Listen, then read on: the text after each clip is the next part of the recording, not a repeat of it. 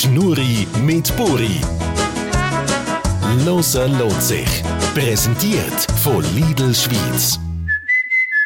Hallo, schön bist du mit dabei. Ich begrüße dich zu einer weiteren Folge.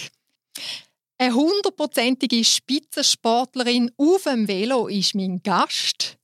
Sie ist noch jung und räumt in ihrem Sport absolut ab.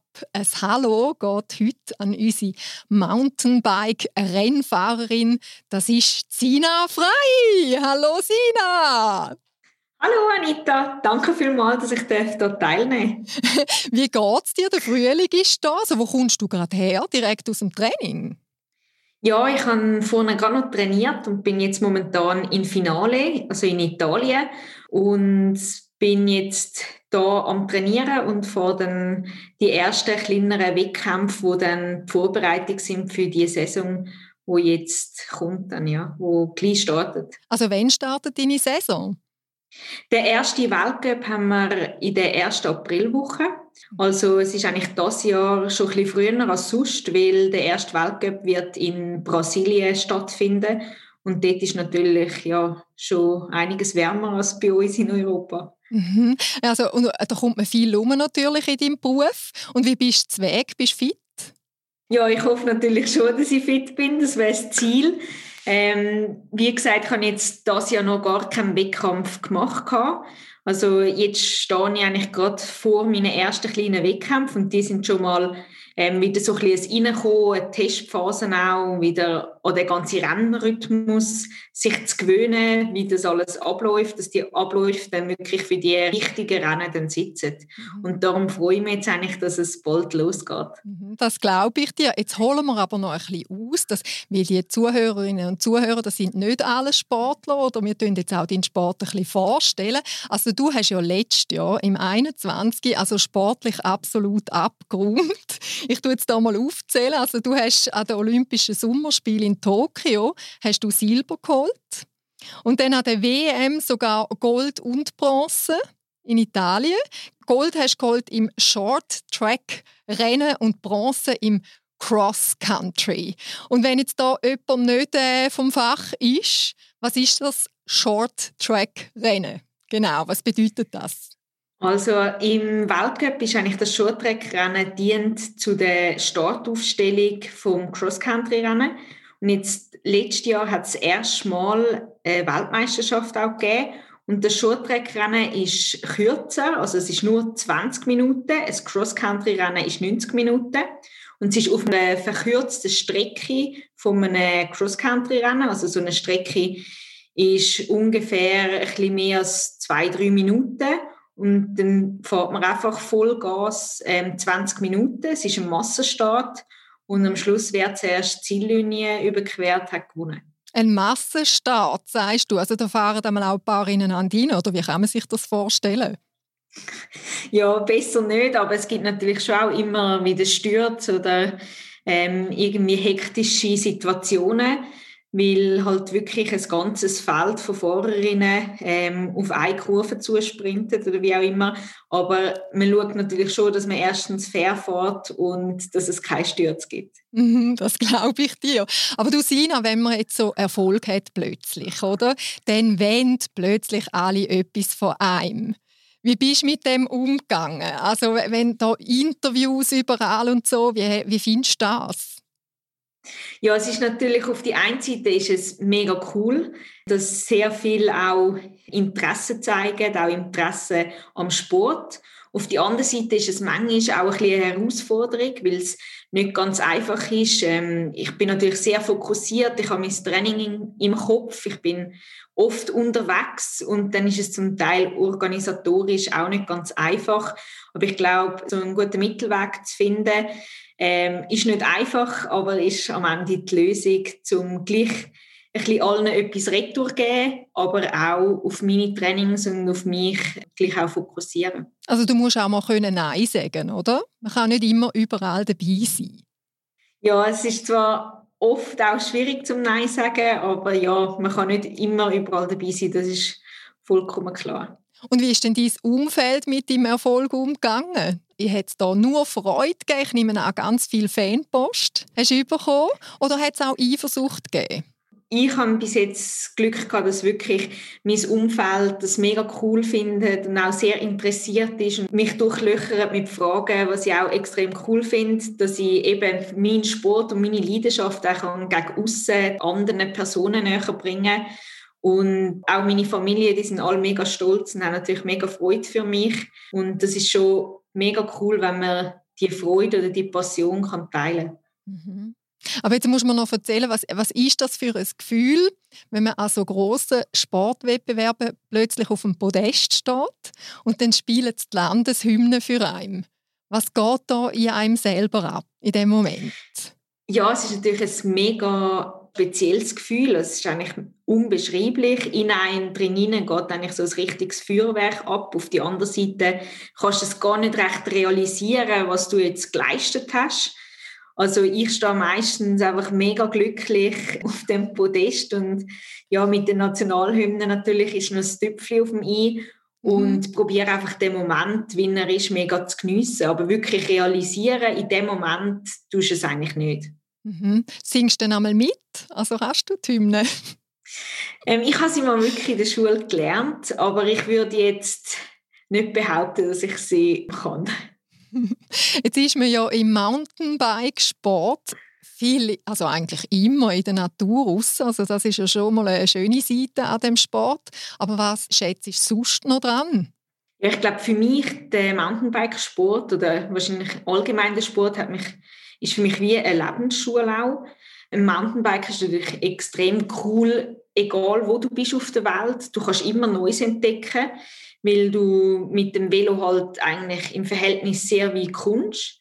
Also wenn du irgendwo auf der Welt dein Training absolvieren siehst du in diesen zwei bis vier Stunden wie lange das du fährst, halt sehr viel. Und das ist mega positiv. Und auch du lernst mega viel andere Kulturen kennen. Du lernst natürlich ja, Sachen, wo du jetzt einfach sonst nicht wirst kennenlernen und für mich ist es eigentlich, wie gesagt, eine mega Lebensschule und auch der Sport halt zum selbstständig sein, zum mich selber fokussieren, hat mir mega viel gebracht äh, mhm. bis jetzt. Und wie redest du dann mit den Leuten, wenn du im Ausland bist? Englisch oder was für Fremdsprachen kannst du? Ja, hauptsächlich schon Englisch, sonst bin ich nicht so gut in Sprache. Mhm. Ähm, und sonst halt mit Händen und Füßen. Also irgendwie kommt man da immer durch.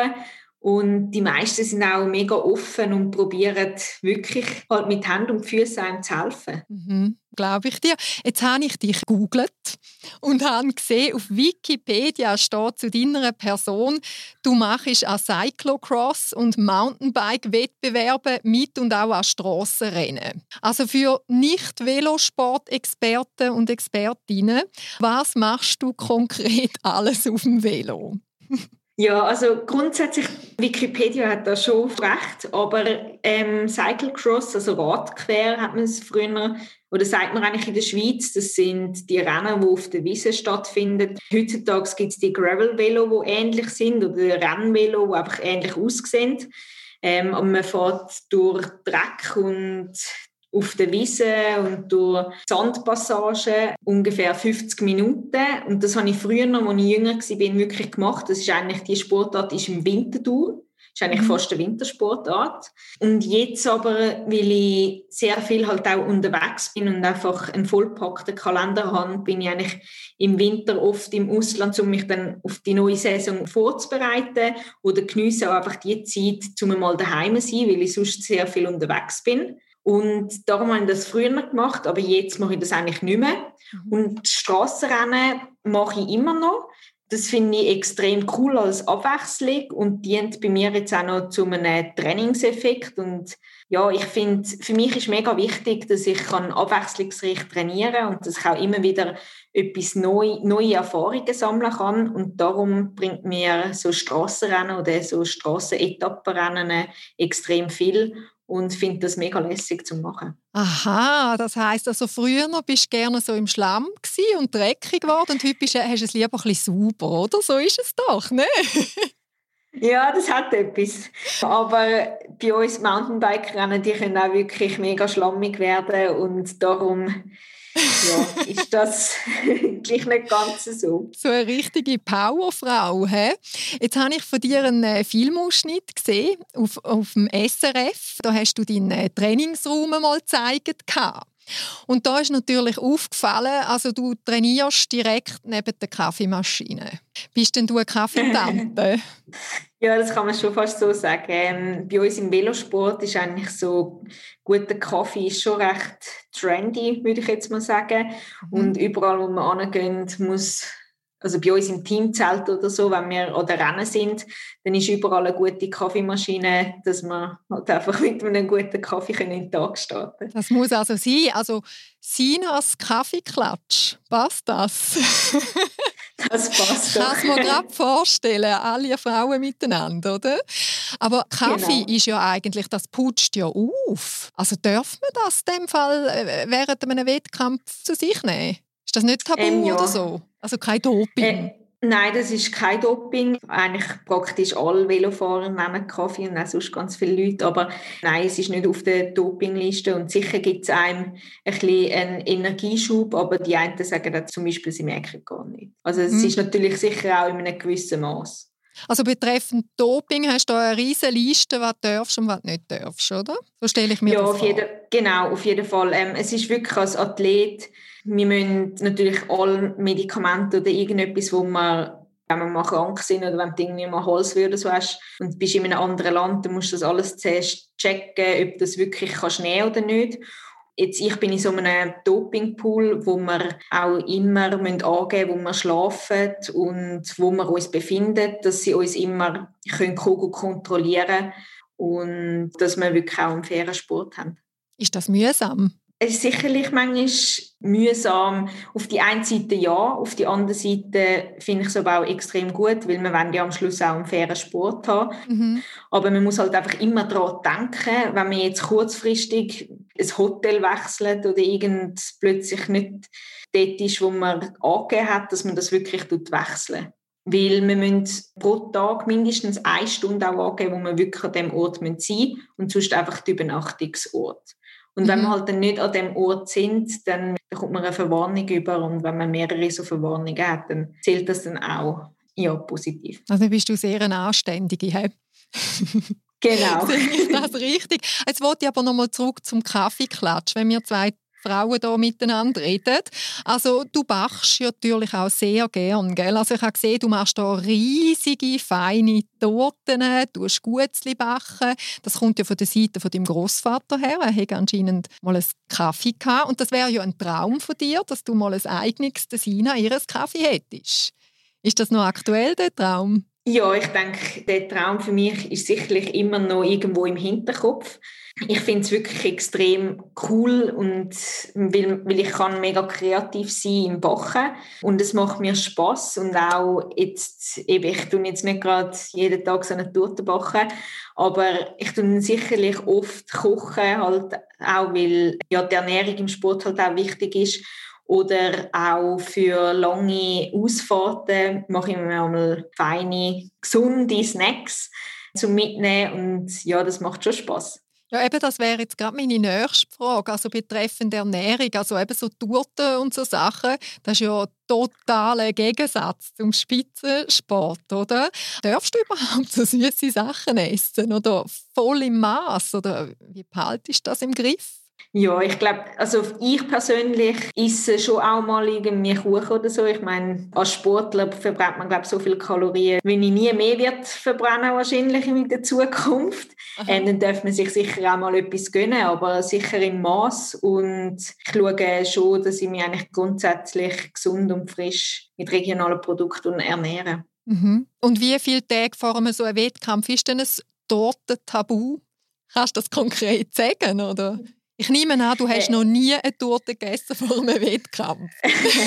ähm, so konkret kann ich das nicht sagen. Ich denke, wenn man wirklich mega Lust hat, dann sollte man es vielleicht machen. Ich weiß es nicht. Mhm. Aber ich will es jetzt sicherlich nicht gerade irgendwie am Tag vom Rennen essen, noch irgendwie als Frühstück oder so. Ja, das wäre jetzt noch interessant, das genau zu wissen. Aber wenn du sagst, eben, du tust dich gesund ernähren, wie ernährst du dich konkret? Kannst du das ein bisschen erklären?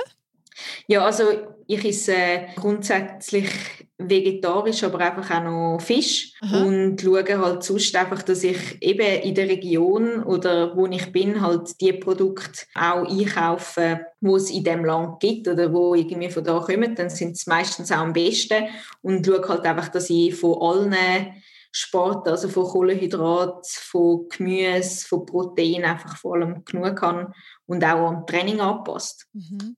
Und dann immer schön zum Morgen, zum Mittag, zum Abend. Ja, eigentlich schon. Und zwischendurch nichts.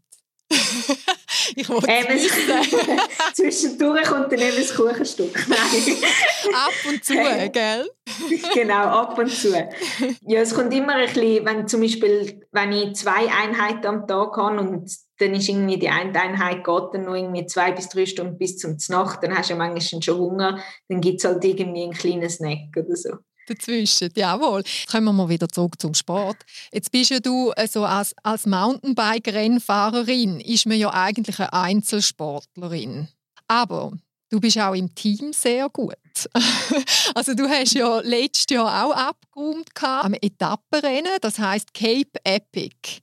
Erzähl mal, was ist da genau gegangen? Also wie viele Tage und wie viele Stunden pro Tag bist du auf dem Velo gehockt? Ähm, ja, das ist ein Etappenrennen in Südafrika. Es geht acht Tage und wir haben 620 Kilometer und irgendwie 15.000 Höhenmeter in diesen acht Tagen und man macht das Zweite. Also man muss immer das Zweite unterwegs sein und grundsätzlich haben wir so plus minus pro Tag sind wir um die viereinhalb Stunden auf dem Velo gesessen ja, es ist wirklich, der Start ist schon am Morgen um 7 Uhr, weil normalerweise ist das Rennen ähm, im Hochsommer dort. Jetzt, wegen Corona ist es jetzt halt im Oktober gewesen. Aber mhm. sonst wird es schon ziemlich heiß sein in Südafrika und darum ist auch der Start so früh. Und vom Team aus haben in Campers gewohnt und eigentlich direkt am Renngelände ja, es war wirklich ein richtiges Abenteuer gewesen und vor allem auch ich und meine Teamkollegin. Also das Gute ist natürlich, dass wir uns mega gut verstehen und auch sonst oft zusammen trainieren, aber sonst wird es dann wirklich ein zu einer Challenge, weil man wirklich eigentlich 24 Stunden lang miteinander ist, weil man fährt das Rennen miteinander, dann der Camper ist auch nicht gerade riesig, dann bist du eigentlich auch immer beieinander und darum muss da wirklich das Teamwork sehr, sehr gut sein und man muss sich auch ergänzen ja, da, da, wird er nachher das Füdli wehtun haben, oder? Nach diesen paar Tagen. ja, ich muss sagen, wir haben bei meinem Team, wo ich jetzt fahre, haben wir einen mega, mega guten Sattel. Und seit ich diesen Sattel fahre, muss ich wirklich ehrlich sagen, habe ich kein Füdli weh mehr. Und wie erholst du dich denn noch so krass Rennen? Hat man da einen Masseur dabei oder wie kann man sich das vorstellen? Ja, also wir haben am Cape Epic haben wir einen Masseur dabei gehabt, wo wir jeden Tag eine Massage bekommen haben. Zusätzlich habe ich noch so Recovery Boots gehabt. Die sind so Boots, wo man kann sich so im Bett kann man die anziehen und nachher geben die Kompression dabei, wo mhm. auch die Durchblutung anregen und ist auch sehr angenehm. Und dann Eisbäder zum Beispiel auch noch und dann genug Schlaf und das ist eigentlich A und so am Ende. Ist das einmal schön, so Massage, oder tut das weh? Ja, ich habe eigentlich gerne, wenn es weh tut, aber am Cape Epic irgendwann schon wirklich so nach vier, fünf Tagen, da macht die Massage wirklich richtig weh, weil deine Beine machen eigentlich konstant nur noch weh. Und mhm. die Massage ist dann auch nicht gerade viel angenehmer mehr. Aber es ist trotzdem erholend. Und es ist auch nur schon, wenn man kann, dann mit jemandem reden und das Mentale und alles, das ist schlussendlich auch sozusagen wie eine Therapie. Das schweißt einem zusammen, he? Also genau. die, die, Erfahrung. Aber wenn man, wenn man dich jetzt fragt, würdest du dich als Einzel- oder als Teamsportlerin bezeichnen oder ein bisschen beides? Sicher hauptsächlich Einzelsportlerin, aber ich glaube, ich kann auch sehr gut in einem Team agieren. Und jetzt wirklich im Specialized-Team, wo ich momentan bin, sind wir eine coole Gruppe und wir ergänzen uns extrem gut. Und ich glaube, so können wir auch voneinander profitieren. Und wir, wir haben sehr viele Trainingslager und auch nette Trainingslager, wenn es irgendwie geht oder so, dass man zusammen Trainings absolvieren kann, das ist sicher extrem positiv und ist auch für mich ein Mehrwert. Und du hast jetzt vorher noch von deinem Sattel, von deinem super Sattel, hast du geschwärmt. Aber was ist jetzt, wenn dir einmal mit in einem Rennen rein äh, der Veloreifen platzt oder eben vielleicht früher noch der Sattel abgehakt ist und so? Also kannst du dein Velo selber flicken?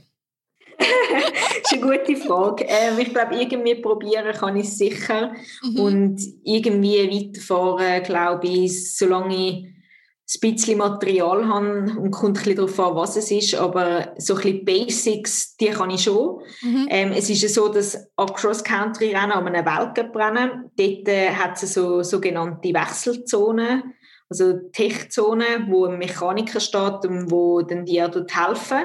Mhm. Aber am Cape Epic sind wir wirklich auf uns selber angewiesen gewesen und dort haben keine Mechaniker dürfen helfen oder so. Und dann ähm, ist dort, nichts passiert, oder? Nein, wir haben zum Glück nichts gehabt, aber dort hätten wir müssen selber irgendwie uns helfen. Und also wir haben sehr viel, also wir sind gut ausgerüstet mit Ersatzmaterial und auch unsere ähm, Taschen hinten am Trikot, die sind pumpenvoll mit Waren mit irgendwie Pumpe, dann Tool, dann ganz viel Essen natürlich. Dann mhm. hat man immer noch so einen Sensor, dass man das so uns orten können, wo wir sind. Und ja, die Täschchen hinten, die sind wirklich vollgestopft gewesen. Also das heisst, da muss schon draus kommen. Wie wenn du das Velo nicht könntest flicken, dann wäre ja das Rennen einfach out, oder? In so einem Fall. Also äh, ich glaube, du tust doch ein bisschen untertreiben, du kannst das schon. das Gute ist ja, dass man dann an das Zweite ist. Und Eben, gell? Ähm, nützt dann das und dann hat man zwei verschiedene Ideen und dann eine klappt dann sicher. Aha. Und jetzt habe ich äh, von dir erfahren, dass du ja eigentlich, du bist ja noch jung, oder? 24 und du fährst erst die Hälfte von deinem Leben Velo. Also du hast erst ja. mit 12 angefangen, das ist ja eher Sport, oder? Ja, das ist eigentlich extrem spät. Die meisten, die ich kenne, fahren eigentlich schon Velo, ja, seit sie fast laufen können also oder so. Ich, ich bin mit drei oder vier schon Velo gefahren und damals noch mit Stützrädchen und das machen wir ja heute auch nicht mehr, oder? Du hast, hast nichts Stützrädchen gehabt, gerade angefangen, richtig? ja, mit zwölf Jahren habe ich zum Glück kein Stützrädchen mehr gebraucht. Aber hat man das äh. heute noch? Da, da bist du sicher Fachfrau. Also wie die Kleinen, die lernen nicht mehr Stützrädchen. Ist tabu, oder? Also es gibt sicher da die äh, Velos ohne Pedal, die man so kann angeben mit den Füßen. Aber noch, ja. ich persönlich habe Stützrädchen gehabt, aber ich glaube, das kommt auch. Aha.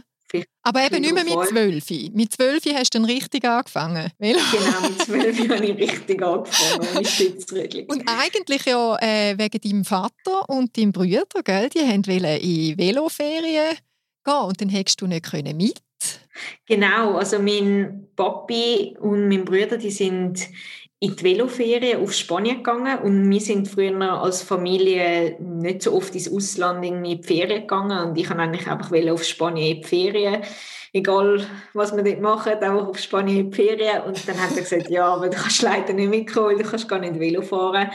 Und es war gerade noch in der Zeit, wo ich eher in Sportart gesucht habe und dann habe ich gedacht, ja gut, dann fange ich an Velofahren. Mein Papi hat mir gesagt, wenn du kannst, dann kannst du nächstes Jahr könntest du ein Mikro auf Spanien in die Ferien. Und dann habe ich gesagt, ja gut, dann fange ich an Velofahren und dann kann ich wenigstens auf Spanien in die Ferien. Ja, und das ist, der, also das ist wirklich der Grund. Also wenn jetzt die, dein Vater und dein Bruder so in Fußballferien wären oder in Turnferien, dann hätte eine andere Spitzensportlerin, oder? Wer weiß, ja, wahrscheinlich schon. Mhm. Jetzt hast du äh, sportlich Diverses ausprobiert. Also als kleine Sina hast du Ballett, Tanzen, Turnen, Fußball gespielt. Also bist du sportlich schon ein Multitalent? Ja, also meinen Eltern ist sicher immer wichtig, dass man, egal was wir machen, erstens, sie unterstützen uns und zweitens einfach irgendetwas noch neben der Schule, dass wir irgendetwas machen. Und ich habe eigentlich von Anfang an immer gerade mehrere Sachen miteinander gemacht. Also ich habe Fußball und gleichzeitig Ballett gemacht oder ich bin Gorite und habe Mädchenringen gemacht und ja, habe das schon immer mega cool gefunden, mich zu bewegen einfach und darum habe ich das eigentlich gemacht und bereue es überhaupt nicht. Jetzt hast du in den Nachwuchskategorien, also als Junge, wo du angefangen hast, hast alles Mögliche gewonnen, oder? Du hast auch diverse Europa- und Weltmeistertitel von der U23 und seit dem 19. bist du bei der Elite dabei. Also das ist noch relativ frisch, du bist noch jung und deine erfolgreichste Disziplin ist eben Mountainbike Cross Country. Und also wie trainierst du da konkret für deinen Sport? Wie sieht so ein Tag aus bei dir, wenn du aufstehst? Ja, also da muss ich noch etwas äh, hinzufügen. Also, mhm. als ich ganz angefangen habe, Rennen zu fahren, habe ich dann also auch nicht alles gewonnen und bin eigentlich auch immer bei den ersten Rennen immer Letzte geworden und bin mal mega happy gewesen, wenn ich nicht Letzte geworden bin. Aha. Und ja, es hat mir trotzdem immer mega Spaß gemacht und darum habe ich weitergemacht und dann sind auch die Erfolge gekommen. Und Aha. jetzt ein Trainingstag, also es kommt immer ein bisschen darauf an, natürlich, was ich gerade für ein Training habe, aber meistens habe ich entweder eins längeres oder zwei am Tag.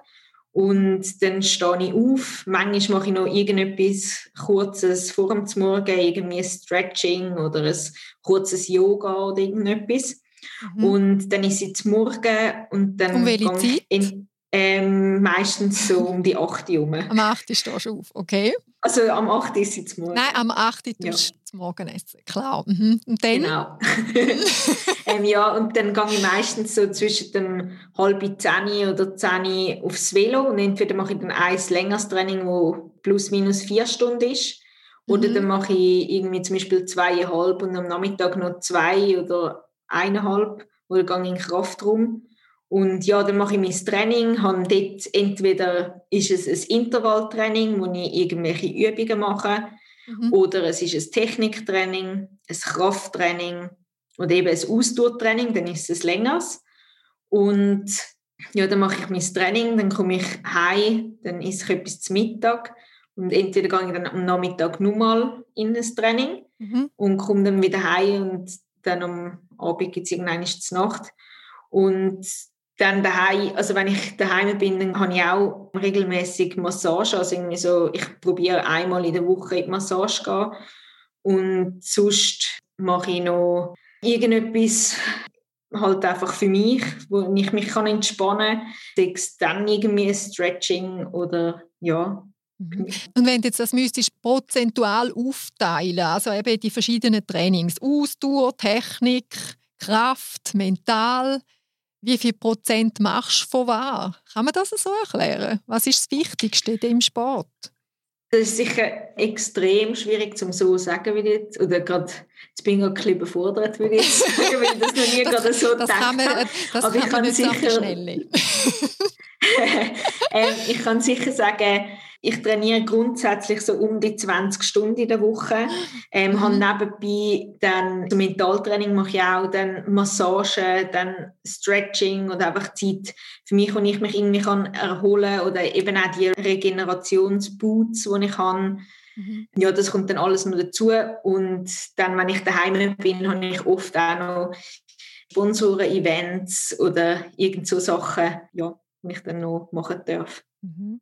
Und jetzt hast du vorher schön bescheiden und ehrlich gesagt, eben, du hättest natürlich noch nicht alles gewonnen und vor allem, wo du jung bist. Also muss man dann auch einmal können verlieren, wissen, wie das ist, zum können gewinnen. Ist das wichtig? Ja, auf jeden Fall. Ich sage immer, eigentlich aus den Niederlagen kann man mehr lernen. Ist eigentlich, in dem Moment ist es mega hart und ist eine mega Niederlage und man ist mega enttäuscht. Aber schlussendlich kann man eigentlich von der Niederlage viel mehr lernen und viel mehr Positives rausziehen, weder wenn man einfach nur gewinnt. Mhm. Ich glaube, schlussendlich machen einem Niederlagen auch ja, stärker, ja. Mhm. Und jetzt haben wir Frauen, oder? Wir werden ja äh, bekanntlich einmal pro Monat geschwächt von der Natur. Also auf das könnten wir alle verzichten. Du weißt, was ich meine. Wie geht man als Spitzensportlerin mit dem Thema um, wenn man seine Tage hat? Ja, also ich glaube im Sport oder allgemein im Spitzensport wird viel zu wenig angesprochen oder viel zu wenig offen wird über das mhm. Thema geredet. Dann machen wir das jetzt. Ähm, genau. ich glaube, es ist auch wichtig, zum Beispiel auch viele Sportlerinnen, die ich kenne, haben zum Beispiel ihre Tage in einer Saison gar nicht. Also das ist nicht normal, sage ich jetzt mal. Sicher, der Körper ist mega gestresst, man trainiert extrem viel und es ist einfach gut, zum Beispiel, wenn man dann auch mit Ärzten oder mit anderen halt in Kontakt ist und das auch beobachten, weil es ist nicht mhm. einfach normal, wenn man es nicht hat. Und ja, ich glaube, das ist extrem wichtig und schlussendlich das Beste ist eigentlich e-, egal, ob man jetzt seine Tage oder so an einem Wettkampf hat oder nicht. Man muss halt einfach probieren, das Beste daraus machen und trotzdem positiv sein und auch es ist etwas, was zum Körper gehört und mit dem sich sozusagen ein bisschen anfreunden, auch wenn es jetzt mhm. so einfach klingt, ist es nicht immer ganz so einfach, aber ich glaube, man muss einfach probieren, positiv zu sein. Mhm. Und wie bist denn du einmal drauf, wenn es bei dir gerade aktuell ist? Bist du dann hässig oder merkst du es gar nicht groß? Ich habe das Glück, dass ich es eigentlich nicht so groß merke mhm. und ich kann es nicht regelmäßig und darum auch nicht an so vielen Rennen. Mhm. Jetzt, jetzt schauen wir, wir wissen ja, es gibt ganz viele verschiedene Sportarten und die sind vor allem verschieden, auch was die Finanzen betrifft, oder? Also vom Lohn her und so. Aber du bist ja jetzt Spitzensportlerin, du lebst mittlerweile davon. Also wie ist das in deinem äh, Mountainbike-Rennsport? Kann man da gut leben davon, wenn man es mal geschafft hat? Ja, also einfach ist es auf keinen Fall. Das Coole oder das Gute an unserem Sport ist eigentlich, dass es gleichberechtigt ist mit den Männern, was Preisgelder und so Sachen angeht. Das Schlechte ist aber, dass Preisgelder für beide, egal ob Mann oder Frau, nicht gut sind. Mhm. Es ist sicher halt mit Sponsoren, wo man hat, neben dem Race-Team, wo man drin ist. Mhm. Und ja, sicher vom Team her und halt mit den Sponsoren um ein rundum ist es sicher möglich, um das zu machen, aber es ist nicht einfach, um das professionell mhm. können davon zu leben. Da haben wir zwei ja den gleichen Sponsor, darum lernen wir uns auch gleich kennen, gell? also der Presenting Partner von dem Podcast. Also ich freue mich schon, wenn ich dich dann einmal in echt sehe und nicht so in digital, gell Sina? Ja, ich mich auch. Jetzt kommen wir noch auf die Numerologie. Wir haben dein Geburtsdatum und deine Geburtszeit angeschaut. Unsere Numerologin ist Tina, der Coach. Du hast Geburtstag am 18.07.1997. Du bist 24, wirst gleich 25. Also du hegst die Lebenszahl 42,6. Und Nimm jetzt das nicht persönlich, aber das machen wir bei allen Gästen. Also sie sagt, du werdest dann mit 30 erwachsen. Okay, das ist doch gut. Nimmt mir Wunder, was mit 30 dann passiert. Das ist wahrscheinlich eine Schicksalszahl für dich. Und diese positive äh, Charaktereigenschaft von der Sina Frei, Sigi, du kannst gut analysieren, du siehst jedes Detail. Also du siehst Details und könntest dann vom Detail nochmals Detail analysieren. okay, das klingt ganz interessant. Kannst du mit dieser Aussage etwas anfangen? Bist ja, du Detail? Also, also voll. Ich glaube, ich schaue schon natürlich an der Rennen oder so, schaue ich natürlich mhm. schon, dass jedes Detail Eine Analytikerin. Mhm. Aber ob es jetzt gerade so krass ist, Und, und jetzt kann man bei dir Stärken und Schwächen hat manchmal ein bisschen etwas miteinander zu tun. Also sie sagt, was man kann als negativ bezeichnen, muss man aber nicht. Also als Beispiel von einem Wald, oder? Du siehst in einem Wald rein, zum Beispiel äh, jeden Ast und jedes Nest, aber den ganzen Wald zu sehen, das ist manchmal noch eine Herausforderung. Also das, das große Ganze zu sehen. Okay, ja. Das sehr künstlerisch schon bisschen, Ja, mhm. genau. Es kann vielleicht schon ein bisschen stimmen, ja. das wäre schon mal der Teil von der Numerologie. Und jetzt äh, möchte ich noch etwas einfach so von Frau zu Frau wissen. Also, wie ist es eigentlich? Begleitet dich irgendjemand einmal an die Rennen? Also privat hast du auch einen Schatz, der einmal mit dabei ist oder so? Ähm, nein, ich habe keinen Freund. Ähm, mhm. Ich gehe an die Rennen immer, also das Team ist natürlich immer dabei und meine Familie kommt eigentlich auch an die meisten Rennen, die in der Nähe sind. Ja. Mhm. Und jetzt ist der Tag um die Ostern herum. Also wann geht es genau los bei dir jetzt wieder, die nächsten Rennen? Also läuft dann noch? Also, ja, ja, also, also das ist einfach der erste Weltcup. Der zweite Weltcup ist am 6. Mai. Am 6. Ja. Mai ist der nächste Weltcup. Genau, ja. Da, da, drücken wir dir dann alle ganz, ganz fest Daumen für das, gell, Sina? Ich danke dir viel, viel mal für das Gespräch. Wir sind schon am Schluss. Ich habe dir hier noch ein Geschenk zu Ostern vom Lidl Schweiz, oder? Von wem sonst? Das schicke ich dir per Post. Pralines von Favorina, schön eingepackt, plus eine Glücksente mit Schoki-Eier. Wow! ich hoffe, die kann besser werden. Und ich danke dir vielmals und alles Gute gell, für deinen sportlichen und auch für den privaten Erfolg. Ja, danke vielmals, Anita. Ich danke auch dir viel, vielmals fürs Zuhören und ich wünsche dir eine gute Zeit. Liebe Grüße und Tschüss! Tschüss!